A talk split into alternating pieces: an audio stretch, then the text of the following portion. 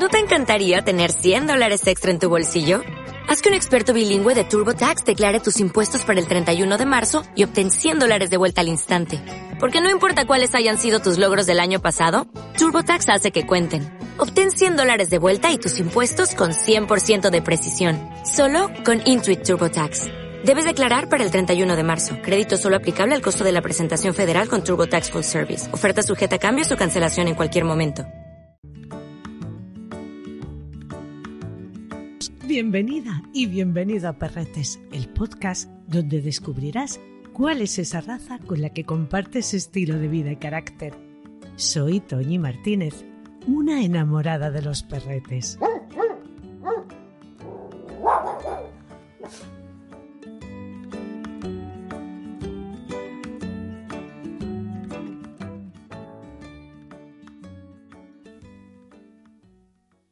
Desde muy niña he sentido una atracción especial por esta raza.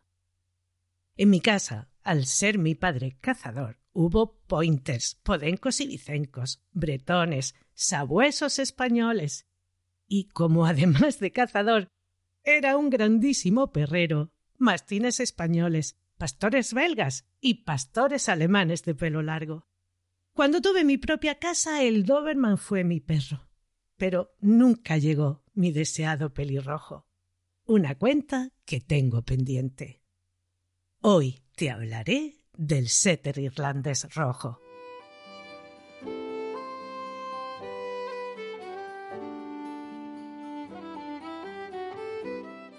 Sobre los orígenes del setter hay muchas teorías. Puede ser que fueran una selección de perretes de muestra españoles, como el perro de punta español, el perdiguero de Burgos y el pachón en su variedad sedeña, o dicho de otra manera, de pelo sedoso. Otras teorías apuntan que surgiría de cruces del gran español francés, o que serían el resultado de mezclas entre el Springer, Water Spaniel y Pointer. Edward Leverack diría que era un Spaniel mejorado y quienes lo consideran un descendiente del braco. Se sabe que el setter como tipo de perrete existía en Inglaterra desde hacía muchos años, lo que nos llevaría a descartar que vienen de cruces con el Springer de la misma manera que lo haría el Dr. Caius en 1570. En su libro Los perros británicos, diría que es un perrete que permanece seguro y silencioso, y que cuando encuentra un ave, posa su abdomen sobre el suelo y avanza de esta forma hacia adelante como si fuera una lombriz. En 1616, la publicación El ganadero campestre refrendaría este detalle del Dr. Caius. En esta misma publicación, los escritores Sorflet y Markham retratan otro tipo de spaniel de tierra que se llama setter. En estos tiempos, como ya te he dicho en otros capítulos, se buscaban las habilidades más que la raza en sí. Podemos verlos representados en pinturas, grabados y porcelanas del siglo XVI cazando aves. Se les llamaba por el nombre de Spaniel de muestra y se desenvolvían en cualquier tipo de terreno, aunque principalmente era en zonas despejadas. Iban delante del cazador, buscando y levantando todo lo que estaba a ras de suelo. Sería Lord Robert Dudley, duque de Northumberland, a mediados de siglo, quien pondría las bases para educarlos y entrenarlos en estos menesteres. En 1655, Jervas Markham, en su libro Prevención del hambre o el arte de cazar aves, detalla un tipo de perrete que haría este trabajo, sin separar a los setter de los spaniel, ya que se llamaba setter a los que eran entrenados para este trabajo sin referirse a una raza concreta. En 1803, la publicación Sportman's Cabinet los describiría como raza, llamándoles setting dog y refiriéndose a ellos como excelentes para la caza con escopeta o red. y diría que cuando adopta la postura típica del perro de muestra, se agacha más que el pointer. La caza con red se iría abandonando, ganando terreno las armas de caza, con lo que se vería favorecida la vida del setter. Sería antes del siglo XI donde encontramos referencias al setter irlandés, más concretamente en las leyes de Howell. Puede que en el siglo XVII los Spaniel fueran cruzados con pointer españoles, que casi con toda seguridad están en el ancestro del setter irlandés. En el siglo XVIII los perros tipo setter serían reconocidos. En 1804 se sitúa un setter rojo y blanco en Irlanda, como podemos leer en la guía de la caza escrita por el señor Thorhilm, y en el que dice que no hay ningún país de Europa que pueda vanagloriarse de tener unos mejores setter que los que se encuentran en Irlanda. Hay teorías de que a principio del siglo XVIII el setter irlandés rojo y blanco y el setter rojo convivirían, y otra que apunta a que sería el cruce del setter rojo y blanco con el spaniel irlandés rojo, el que daría lugar al setter irlandés rojo, aunque el doctor Caius ya nos diría al describir a estos perretes que la mayor parte de su piel es blanca y si tienen manchas, estas suelen ser rojizas y algo grandes pudiera ser que la cría selectiva diera lugar a que pasaran a ser más rojos que blancos. Ya en 1770, el señor O'Connor se nos presenta como un amante del setter rojo, aunque también criaría blancos y rojos. O'Connor fallecería en 1818. Robert Latouche recogería el testigo y continuaría su labor. En 1830, el señor Gore tendría un importante criadero con ejemplares totalmente rojos. Se les cruzaría con Setter Gordon, de color negro y fuego, dando como resultado algunas veces perretes con manchas negras e incluso negros al completo, que no estaban permitidos.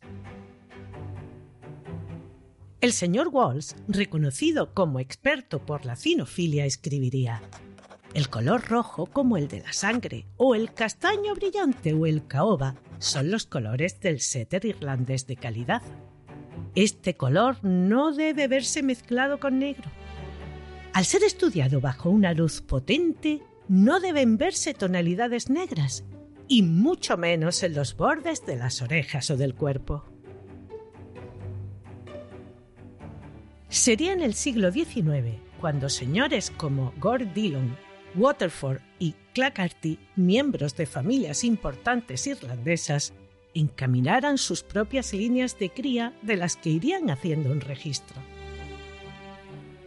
Alan MacDonald los seleccionaría a partir de ejemplares de la línea Abscrag. Se considera el padre de la raza, como la vemos a día de hoy al señor Kim. Todos estos criadores dejarían su legado, al igual que lo haría la familia Frame, que criaría bajo el nombre Frenchport. Ya a finales de este siglo era rojo en su totalidad. La cría claramente iba hacia el color rojo puro, aunque habría diferentes criterios acerca de si se debía mantener el blanco y rojo, lo que le haría ser distinguido en el campo con más facilidad o si era más conveniente el rojo, color que le hacía pasar más desapercibido.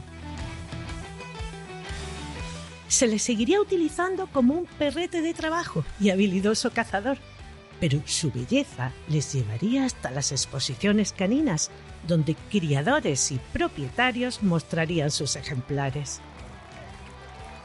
Sería a finales de siglo cuando se redactaría un estándar para la raza, aunque no todos estaban de acuerdo acerca de qué tenía que tener el tipo ideal. Un ejemplar de nombre Bob se convertiría en su digno representante. Era propiedad del señor Hutchinson y conseguiría en 1860 en Birmingham ser el mejor perro. Bob dejaría su legado durante muchas generaciones. Su nieto, Plunkett, sería campeón en pruebas de trabajo y se movería también en exposiciones de belleza. Plunkett fue criado por el reverendo O'Callaghan y lo compraría otro reverendo llamado MacDonald.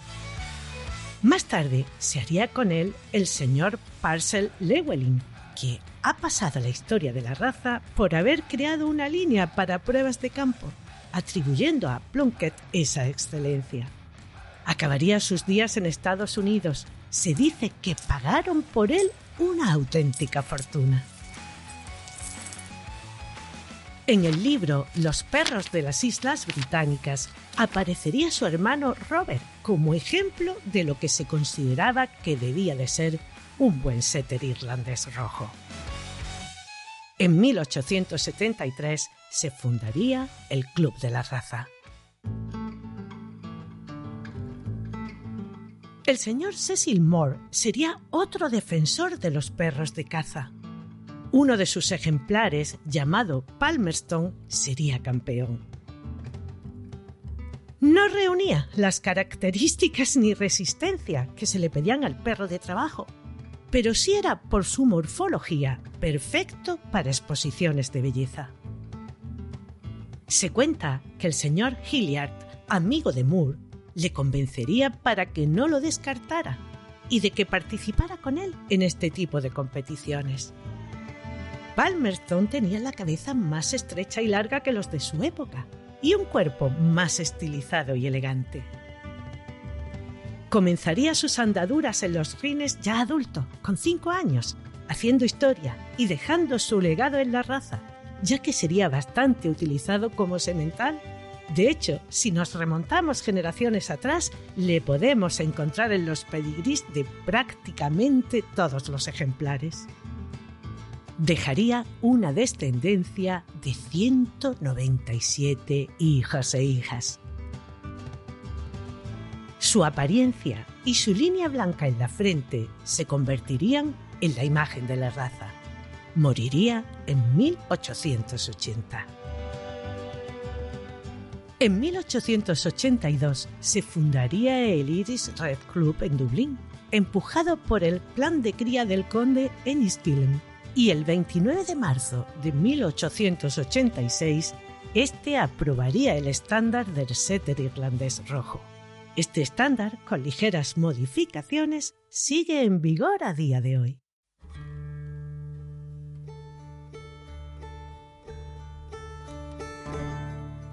La Primera Guerra Mundial también les haría mella, sobre todo a los de trabajo. Por suerte, importantes criadores del mundo de las exposiciones influirían en ella. En 1890, la señorita Val Bepler criaría bajo el afijo Reola, estableciendo su base de cría en tres hembras descendientes de Palmerston, obteniendo muy buenos resultados, ejemplares de mucha calidad y muy premiados, aunque también se cree que estos cruces serían los que difundirían el gen de la atrofia progresiva en el setter irlandés.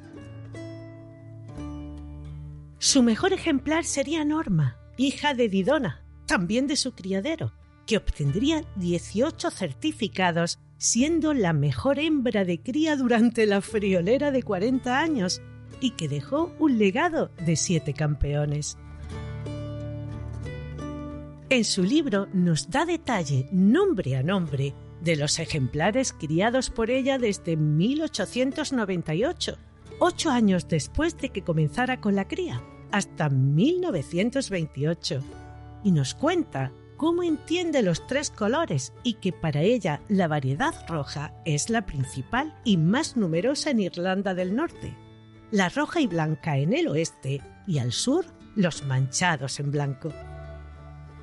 Convencida de su capacidad para hacer que su línea tuviera la relevancia que ella creía merecer, abandonaría el que hasta ese momento era el Club de la Raza y fundaría, junto con otros criadores, la Asociación del Iris Setter.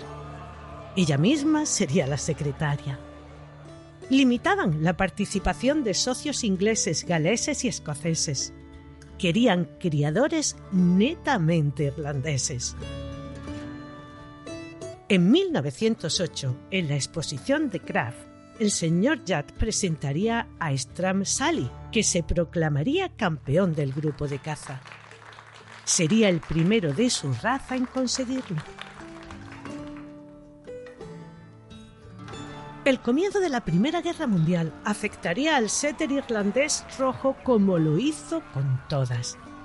De los casi 290 perros inscritos en 1891, pasarían a no más de 25. Una vez finalizada la guerra, la raza resurgiría.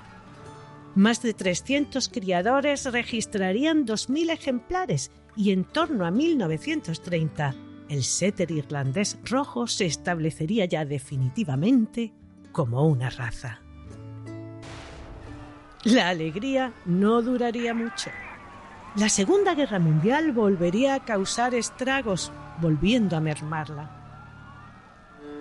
En 1945, el problema de la atrofia progresiva de retina se había extendido como una plaga, lo que llevaría al Kennel Club a no aceptar el inscribir en su libro de orígenes a ningún ejemplar que no pudiera certificar que las dos generaciones anteriores no se habrían visto afectadas y en el caso de los adultos que se quisieran transferir, que ningún hijo portaba esta herencia, lo que haría que la raza se viera bastante afectada por falta de reproductores. Muchos campeones tendrían que ser retirados de los planes de cría por no cumplir este requisito, lo que provocaría un gran malestar aunque seguirían realizando pruebas para seleccionar aquellos libres y poder reconstruir sus planes de cría. El esfuerzo no sería en vano. En 1945, la Federación Cinológica Internacional le reconocería de manera oficial como una raza. En 1981 aparecería en escena otro ejemplar llamado Apsley Portia of Rua, que ya habría sido el mejor en el grupo de perros de caza y que conseguiría proclamarse como el mejor de toda la exposición canina. Tres ejemplares más lo conseguirían en esta década. Se extenderían por toda Europa y a Estados Unidos llegarían a finales del siglo XVIII aunque sería en el 19 cuando se convertirían en uno de los perros de caza más apreciados. Sería un ejemplar llamado Elko, hijo de Palmerston e importado por el señor Turner, el primero en ganar el campeonato organizado por el American Kennel Club en 1875. Elko está considerado el padre de la línea americana.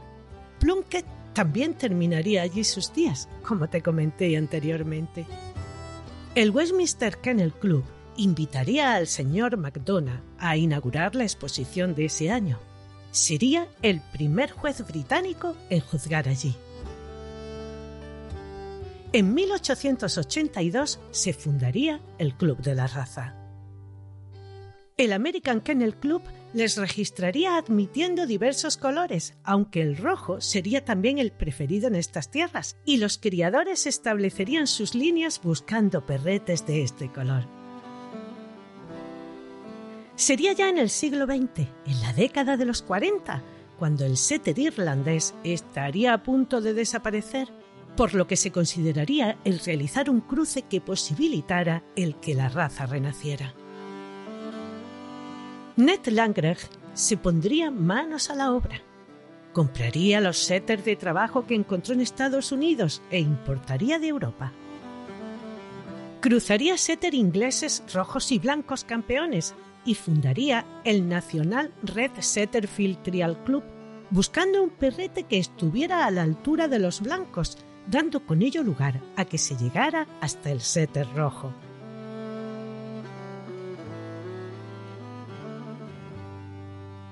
Presidentes del país también se enamorarían de la raza, convirtiéndolos en habitantes de la Casa Blanca. Truman tendría un macho llamado Mike y Nixon otro de nombre Tim. Reagan se decantaría por una hembra llamada Peggy. Walt Disney también los llevaría a la pantalla en la película Big Red, traducida al español como El Campeón Parece que esta película daría lugar a que 128.000 setter irlandeses pasaran a formar parte de las familias estadounidenses. En la actualidad es bastante difícil verlos desempeñando estas tareas de perro cazador, ya que en la selección estos criterios se fueron abandonando.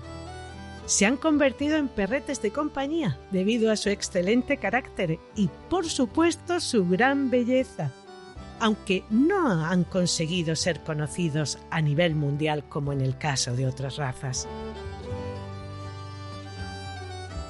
La Federación Cinológica Internacional lo encuadra en el grupo 7, perros de muestra, y en la sección 2, perros de muestra británicos e irlandeses, describiéndolos como un perrete duro, saludable e inteligente, con un gran vigor y capacidad de trabajo con un aspecto castizo y atlético, lleno de calidad, de expresión gentil, balanceado y proporcionado, astuto e inteligente, afectuoso y leal.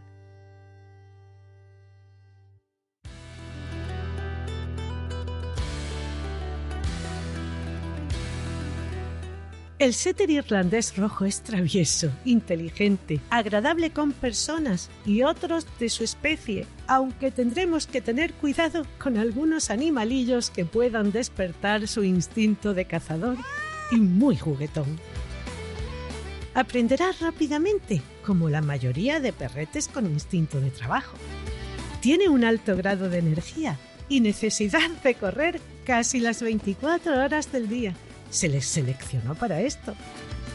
Deberás educarlo y atender estas necesidades, porque si no lo haces, caerán en comportamientos no deseados. Correrá solo, sin hacerte demasiado caso. Ladrará, morderá lo que encuentre, rascará y excavará para desahogar su frustración. Necesita al menos dos horas de ejercicio diario.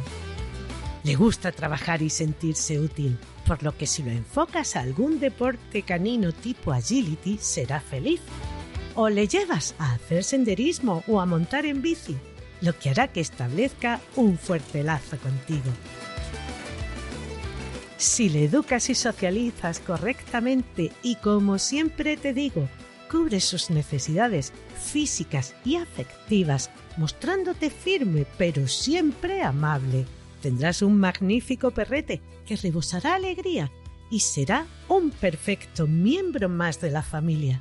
Muy cariñoso, pero nada pesado. Tiene un lado independiente. Les vemos también como perretes de terapia en residencias de ancianos, en hospitales y participando en programas de ayuda de tratamiento de enfermedades. Su alegría es su mejor herramienta desarrollando estas funciones. Aunque no tiene instinto de guarda, sí te avisará si cree que algo está fuera de lo normal. Con los humanitos será cariñoso, pero deberás tener cuidado, ya que su actitud juguetona, sumada a su tamaño, puede provocar algún percance. Vigila siempre el juego y enseña a ambas partes a que deben respetarse. Son eternos cachorros. Ya de por sí tardan en madurar, con un carácter de lo más divertido y curioso. Desde muy chiquititos necesitan actividad. Mónica Sánchez Marina, nuestra instructora formadora de la Real Sociedad Canina de España, monitora autorizada en terapias con niños evaluadora del zoosanitario e instructora en la escuela canina Kerkus, nos explica cómo acostumbrar a un cachorrete a estar en su cachorrera sin mostrar nerviosismo ni estrés. El tema de las cachorreras siempre es un poco eh, difícil de explicar a un dueño, pues piensan que es una jaula.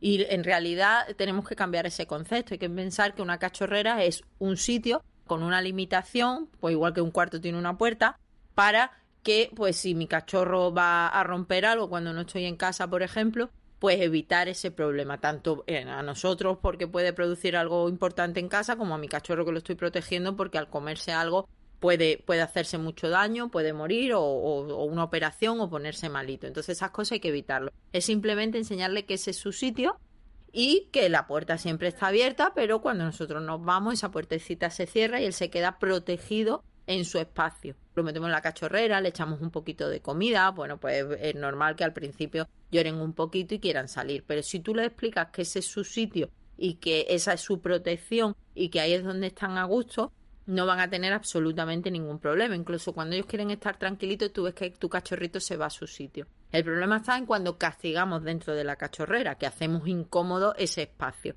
Pero lo fabricamos nosotros, esa incomodidad y esa mala experiencia del cachorro dentro de la cachorrera. Ahí es donde está con su madre, donde está con sus hermanos o donde está solito porque ese es su sitio, está su cama y su juguete. Ahí es donde come y ahí es donde duerme. Con lo cual pues un poco como cuando nosotros nos ponemos malos que queremos estar en nuestra cama porque es nuestro sitio seguro. En el perro pasa lo mismo, siempre y cuando, nunca, nunca bajo ningún concepto regañemos o castiguemos dentro de la cachorrera.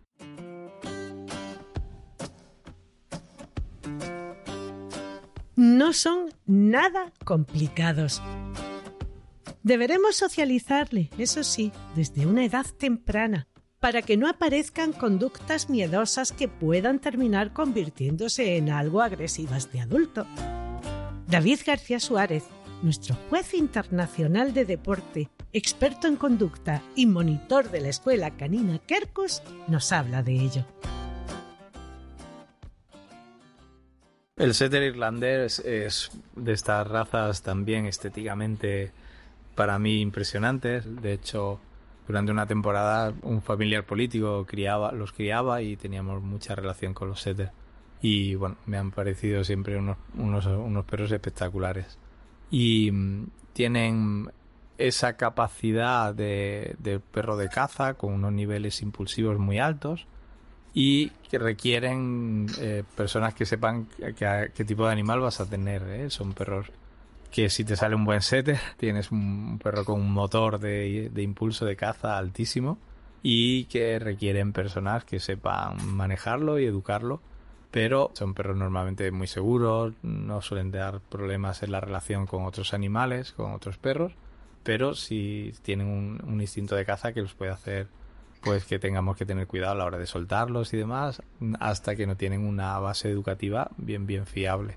¿eh? pero bueno, una vez conseguidos, unos perros que en casa son adorables, son súper cariñosos, afectivos y que a través de ese cariño y ese afecto son relativamente fáciles de entrenar, pero sabiendo que tienen luego un impulso muy alto, entonces hay que, hay que saberlo y tenerlo todo preparado y no encontrarnos con la sorpresa que de pronto tienes el cachorro y se, se te va detrás de una paloma y se te escapa, ¿vale? Entonces realmente eh, son perros para disfrutarlos muchísimo, pero si tienes un, un buen setter hay que estar muy atento a tenerlo bien educado porque realmente son perros que están muy activos y son muy vivos.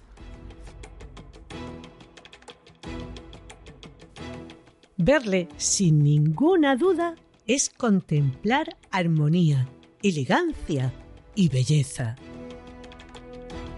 Su cuerpo es proporcionado a su tamaño, con un pecho profundo, bastante estrecho en el frente y costillas bien arqueadas. Una espalda musculada y levemente arqueada. En su cabeza, larga y delgada, destacan unos ojitos color avellana o marrón, en ambos casos oscuros. Unas orejitas de inserción baja y algo trasera que caen formando una especie de doblez cerca de la cabeza. Su tamaño es moderado y de textura fina. Una naricita ancha, de color caoba oscuro o negro. Un cuello bien musculado, no muy grueso, algo arqueado moderadamente largo. Su cola también es moderadamente larga, proporcionada con el tamaño del cuerpo, de inserción más bien baja. Cuando le vemos en movimiento, observamos que éste es libre, fluido y enérgico. La cabeza la mantiene en alto y la cola al mismo nivel de la espalda o algo más baja. Siempre les veremos en color castaño subido y sin rastros de color negro. blanco en el pecho, la garganta o los dedos. Puede aparecer una pequeña estrella en su frente o una lista en la caña nasal. El pelo es corto y fino sobre la cabeza, la parte delantera de las extremidades y la punta de las orejas. En otras partes del cuerpo y en las extremidades es de longitud moderada, liso y no debe tener en lo posible ondas o rizos. En la parte alta de las orejas tendrá un fleco largo y sedoso. En la parte posterior de las extremidades delanteras y traseras, el pelo es largo y fino. Abundante en el vientre, formando flecos que pueden extenderse hasta el pecho y la garganta. También entre los dedos en los pies. En la cola es moderadamente largo, volviéndose más corto al aproximarse a la punta. El pelo que forman los flecos es siempre liso y chato.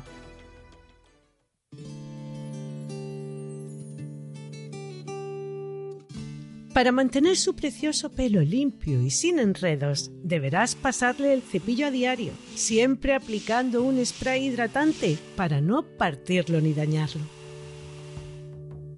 En la parte alta, que el pelo es más corto, un guante de látex te irá perfecto. En las zonas donde su pelo es más largo, necesitarás un cepillo de púa metálica sin bolita. Como siempre te digo cuando hablamos de razas de pelo largo, si su pelo no está bien hidratado, se anudará con las consiguientes consecuencias, como es la dermatitis, y no escatimes en su cosmética. La verdad que merece la pena pagar por un buen producto que mantenga el color de su pelo de manera natural. Los champú ácidos y con productos sintéticos acabarán volviéndolo pardo y amarillento. Deberás bañarle cada vez que lo necesite. Hazlo con un champú de hidratación intensa y un pH 7 como el de su piel. No utilices los que llevan tintes porque este tipo termina estropeándolo y volviéndolo áspero. En época de muda será perfecto que lo hagas una vez en semana. Esto le ayudará a deshacerse del pelo muerto y a que el nuevo nazca precioso. Además, el periodo de muda será más corto. Una vez bien enjuagado, ponle un buen hidratante. La mayoría son tipo mascarilla, como las que usamos los humanos, así que un truquillo.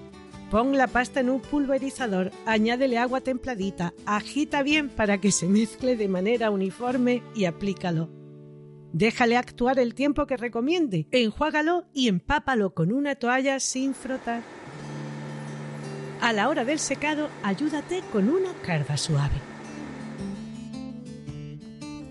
Si mantienes bien estos cuidados, no tendrás pelos por todas partes, ni esa caspa tan característica que le sale cuando le falta hidratación.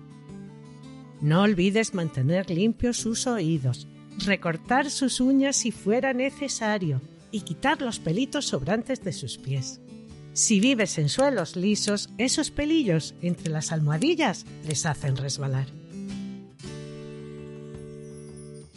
Deberás darle un pienso bien balanceado, rico en ácidos grasos omega 3 y biotina, que sea de fácil digestión y que contenga condroitina.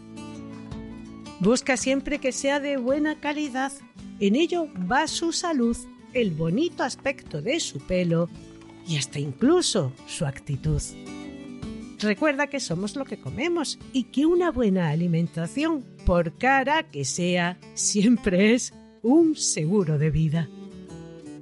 Reparte su ración diaria en dos o tres veces, ya que tienen propensión a la distensión gástrica. En el capítulo del Rafcoli tienes más información genérica sobre cómo alimentar a nuestros perretes.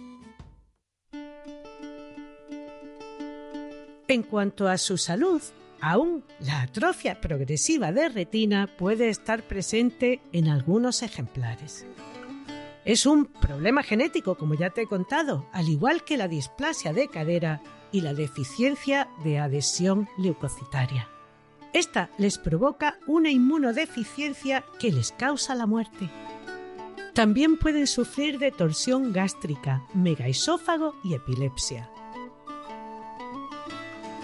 La no transmisión de estas enfermedades genéticas es la principal labor que realiza la cría responsable. Amantes de la raza que no escatiman ni esfuerzo ni dinero en hacer las correspondientes pruebas para en el caso de que estén afectados apartarlos de su plan de cría. Si piensas que un setter irlandés es tu compañero ideal, busca un buen criador o criadora, que lo haga en familia, que haga correctamente su socialización temprana, que te entregue al cachorrete no antes de las 10 semanas, con sus vacunas y desparasitaciones, e inscrito en el libro de orígenes de la Real Sociedad Canina de España o en aquella que, dependiendo del país, se encargue de ello. El pedigrí no es un capricho ni un esnovismo. Es el árbol genealógico de cada cachorrete y la garantía de que se ha hecho de manera correcta cada cruce, garantizando salud, carácter y ajustándose a su estándar. Su esperanza de vida está entre los 10 y los 13 años. Su estándar marca su altura. En los machos entre los 58 y 67 centímetros. En las hembras entre 55 y 62. Si eres una persona muy activa, con ganas de compartir tu tiempo realizando diferentes actividades, con un carácter alegre y divertido, y con mucha, mucha gana de quererle, el setter irlandés rojo es tu compañero ideal.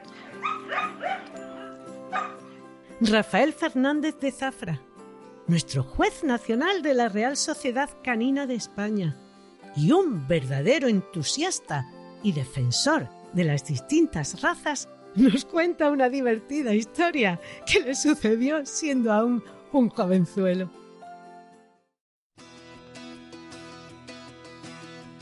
Nunca pensó ser Josh Gore la gran fama viva alcanzar su pelirrojo irlandés.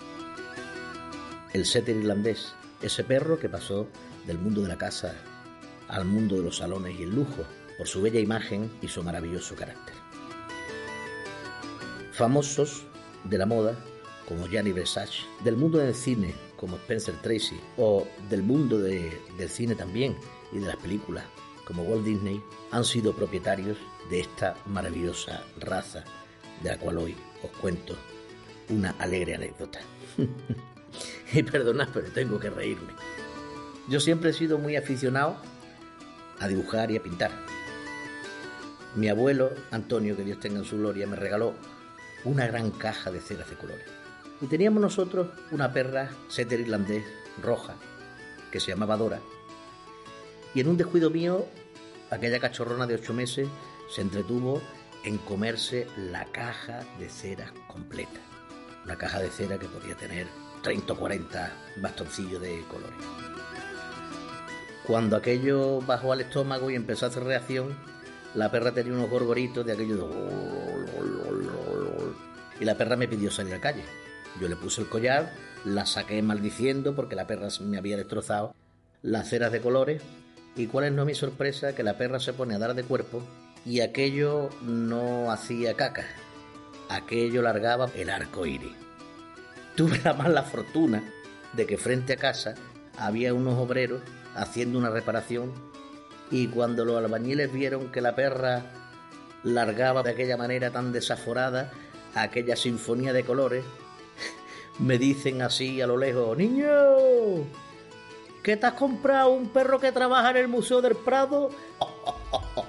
y esta es la anécdota simpática, tan buena, que, tuvimos con aquella setter que se murió en casa de viejecita y se llamaba Dora.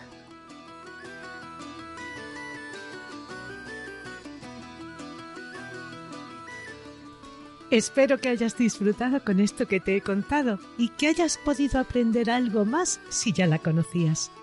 La semana próxima te hablaré de unos pequeñajos que no conocen el miedo, muy activos, con una mirada pícara y alegre el West Highland White Terrier, al que cariñosamente llamamos Westie.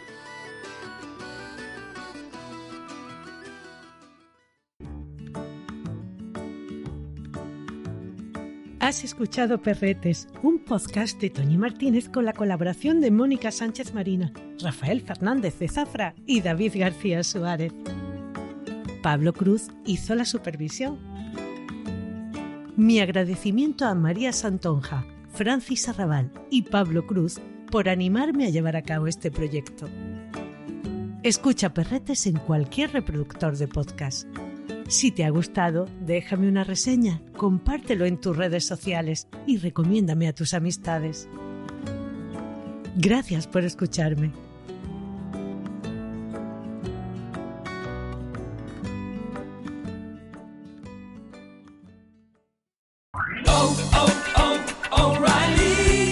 ¿Necesitas ayuda? En O'Reilly Auto Parts te ayudamos. ¿Necesitas algún consejo? Te aconsejamos. Nuestros profesionales en autopartes están siempre disponibles para ayudarte a encontrar lo que necesites. Excelente servicio al cliente es solo una de las ventajas que ofrece O'Reilly Auto Parts. Los profesionales en autopartes. oh, oh, O'Reilly